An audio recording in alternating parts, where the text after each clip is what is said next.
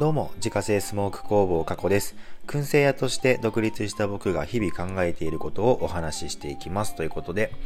今日のテーマはですね、次の面白いことは雑談から生まれるというテーマでお話ししていきたいと思います。ということでですね、えー、今日は面白いことって結局何気ない日々の中から生まれるよねっていうお話をね、えー、してみたいなというふうに思います。というのもですね、あの、昨日ですね、5月7日の土曜日ですけれども、昨日ね、いつもお世話になっている陶芸作家さんのところでイベント出展させてもらったんですよ。で、この陶芸作家さんがまあ活動的な人でですね、で、しかもアイディアマンだし、なんかね、めちゃくちゃ変な人なんですよ。あの、僕の言う変な人っていうのはもうこれ最大限のリスペクトを込めてね、あの、褒め言葉として使っておりますけれども、とにかくね、変な人なんですよ。でね、この人の周りには本当にね、いっつも人が集まってくるの。でなんでこの人ってこんなに人が集まってくるんだろうと思ってですね、まあ、勝手にちょっと今分析してみたんですけれども、なんかね、いろいろまあ理由はあるなと思っていて、まず一つがですね、面白いことへの探求心が半端ないっていうことですね。まあ、やっぱこれ大事ですよね。あの、周りをワクワクさせてくれるというか、面白いことへの探求心が半端ないっていうことと、あとはですね、これ僕ね、これすごいなって思っていつも見てるんですけれども、とにかくギブの精神に溢れているんですよ。ギブの精神に溢れているんですが、自分の取り分を設計するのがすごい上手なので、誰も痛みを伴わないんですよ。だから要は、その、ね、ギブっていうとどうしてもね、与える方がこう我慢するみたいなイメージあると思うんですよ。あるんですけれども、そうなってないんですよ。自分がギブをするんだけど、その中にちゃんと自分もうまくですね、こう、取り分があるように設計していくので、別に自分も我慢しないし、相手も我慢しない。で、まあ、お客さんも我慢しないみたいな感じで、もう三方よしみたいな感じになってて、そういう設計がうまくできるので、活動がね、自分の活動がちゃんと継続できるっていうですね、まあ、要はそのボランティアとかってあるじゃないですか。例えばその被災地に、えー、これボランティアに行くってなるとですね、まあ、当然そのね、ボランティアの方っていうのはお給料とかですね、出ないわけですから、まあ、自分の、えー、時間とか、えー、お金っていうのをま使ってですね、まその現地に行ってお手伝いをするわけですけれども、結局ですね、あのどれだけあのずっとね、こう、えー、えー、終わるまでね、こう、ちゃんと手伝いたいと思ってもですね、自分のお金が尽きてしまったらですね、そこでね、あの、ボランティアの活動も終了してしまうんですよ。ギブの精神があるっていうのはすごく素晴らしいことなんですけれども、結局自分が痛みを伴い続けている状況だと活動が継続できないっていうのはまあ考えてみたらわかることだと思うんですけれども、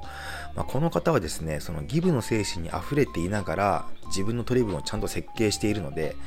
その我慢せずにですね、あのちゃんと活動が継続できるっていう天才的な方なんですよ。で、えー、その次がですね、行動が早すぎる。まあ、これはちょっと後でね、あの、ちょっとお話ししますけれども、行動がね、とにかく早い。で、少年のようなですね、純粋な心を持っている。というかもうただのね、少年だと思うんですよ、僕からしたら。本当に体の大きなね、少年だと思うんですけれども、まあ、そういうですね、なんかキラキラしたですね、なんか心を持っているというか。うん、で、そして、これ結構僕ね、あのなかなかスキル高いなって思って見てるんですけれども、断るのがね、上手なんですよ。無理なことは無理、ダメなことはダメってはっきり言うんですけれども、なんかそれが別に誰かをこう傷つけるような言い方ではな言い方ではないし、なんかそのバランス感がすごくいいなと思って。なので、断るのが上手なので、その自分の時間とかっていうのを必要以上にこう奪われないっていうですね、あの、そういう方だったりするんですよ。なんでこの人こんなにスキル高いんだろうと思っていつも見てるんですけれども、本当に学ぶことが多くてね、すごいんですよ。はっきり言って僕はね、この人みたいになりたいなと思ってめちゃくちゃ尊敬しているんですけれども、あの、もう本当にこの人のいる現場っていうのはですね、人と人が繋がってね、そこで、じゃあ次一緒にこんなことやりましょうよっていうのが、もう日常茶飯事で起こっている場所なので、まあ、その現場の空気感をね、こう、見てみたいとか、まあ、そういうのが好きだって人はもう本当ね、ここでこう勉強したりですね、繋がったりするのが、本当に一番いいなと思っているんですけれども、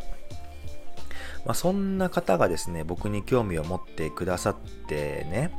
で、いつもこう面白いことに巻き込んでもらえるっていうのが、まあ、すごく楽しいんですよ。だから僕もね、あの、しょっちゅうね、あの、顔出させてもらったりとか、まあ、この人の頼みだったらちょっと、あの、断れないなみたいな感じでね、えー、やっていたりするんですけれども、で、まあ話は戻ってですね、昨日のイベント出店の時にね、もう本当に何気ない雑談をしてたんですよ。でお昼何食べたっていう風に聞かれてですね、鶏ハムとゆで卵とみたいな感じで答えてたんですよ。でそこからですね、まあ、筋トレの話になってですね、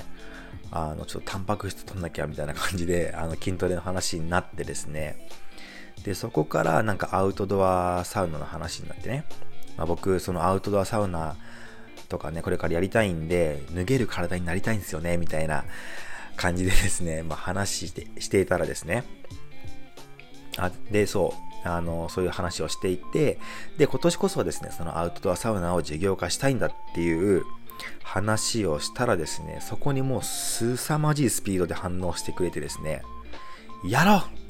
すぐイベントやろうとか言って、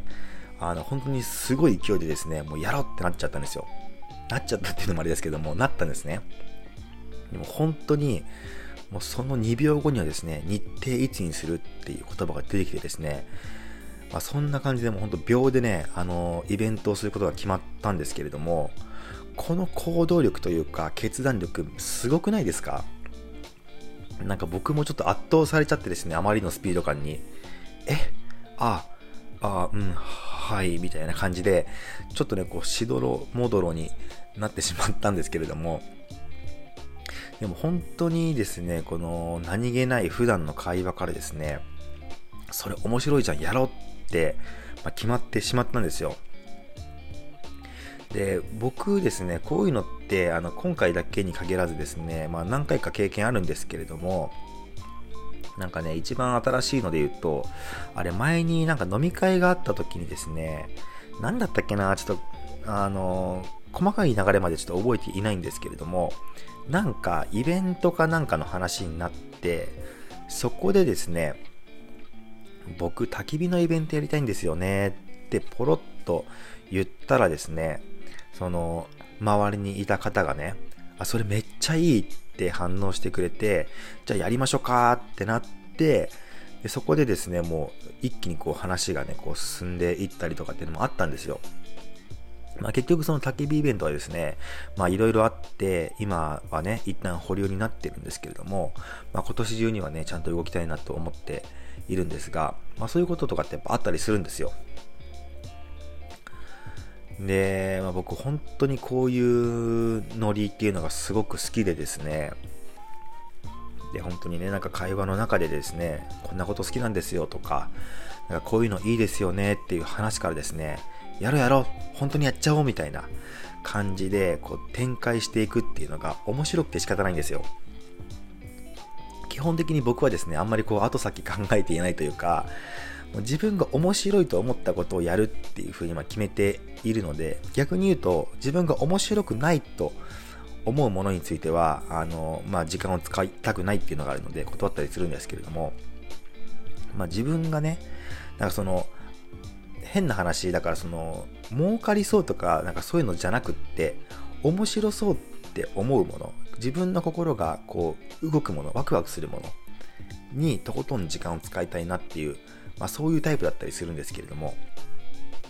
だから本当にその、何気ない会話ですね、何気ない会話からですね、あ、やっちゃおうよ、それ、いいじゃん、みたいな感じで進んでいくのがもう楽しくてしょうがないと。なんか僕の周りってそういうノリで生きてる人がなんか少なくないなと思ってて、なんか、ルイは友を呼ぶってこういうことか、みたいな感じでね、本当によく思ったりするんですけれども、本当にね、こう、普段の何気ない会話にですね、次の面白いヒントがたくさん隠れているんだな、というふうに気づかされた一日でしたということで、えー、今日のテーマですね、次の面白いことは雑談から生まれるというテーマでお話しさせていただきました。自家製スモーク工房過去の燻製商品は Web ショップから購入が可能です。概要欄にショップページのリンクがありますので、ご興味ある方は覗いてみてください。それではまた明日。バイバーイ。